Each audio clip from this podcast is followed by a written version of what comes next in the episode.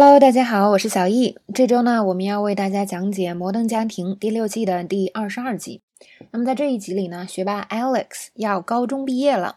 本来呢，Alex 是非常信心满满的，他觉得我的人生就是在等这一刻成为优秀学生代表。结果呢，学校有另外一个学生跟他的成绩一模一样的好，所以校长就宣布：哎，你们两个都是优秀学生代表，是吧？通常呢，这个代表只有一个。Alex 呢，现在跟要跟别人分，觉得非常的不爽。那么首先呢，这个两个人的 GPA 啊，精确到小数点后边六七位都是一模一样的，所以 Alex 觉得超级崩溃，是吧？所以他就说，啊，简直就是噩梦。有的时候呢，当我们遇到一个特别不好的事情的时候，就会是啊，英语中就会说，This is a nightmare，This is a nightmare，这是这就是场噩梦啊。比如说，我们举个例子，你呀高高兴兴的跑去这个机场准备出国旅行，结果发现，嗯，飞机马上要飞了，你把护照落在家里了。那这时候怎么说呢？I forgot my passport at home. This is a nightmare，是吧？这个场景就非常适用。I forgot my passport at home.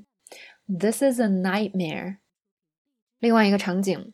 这个最近大家工作状态都不好，没有人完成了工作，我们没有办法在截止日期前完成了，哎，简直是场噩梦啊！Nobody finished their work.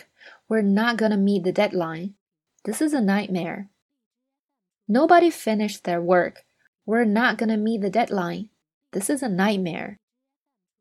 好，所以第一个知识点就是在发生特别糟糕的时候，我们可以说这就是场噩梦啊。This is a nightmare. 第二个，那还有一种方法呢？我们可以说，这简直就是我人生中最糟糕的一天。This is the worst day of my life. The worst day of my life. 比如说，哎，先是把手机丢了，然后呢，又把电脑给弄坏了，这真是我人生中最糟糕的一天。First, I lost my phone, and then I broke my computer. This is the worst day of my life. First, I lost my phone and then I broke my computer.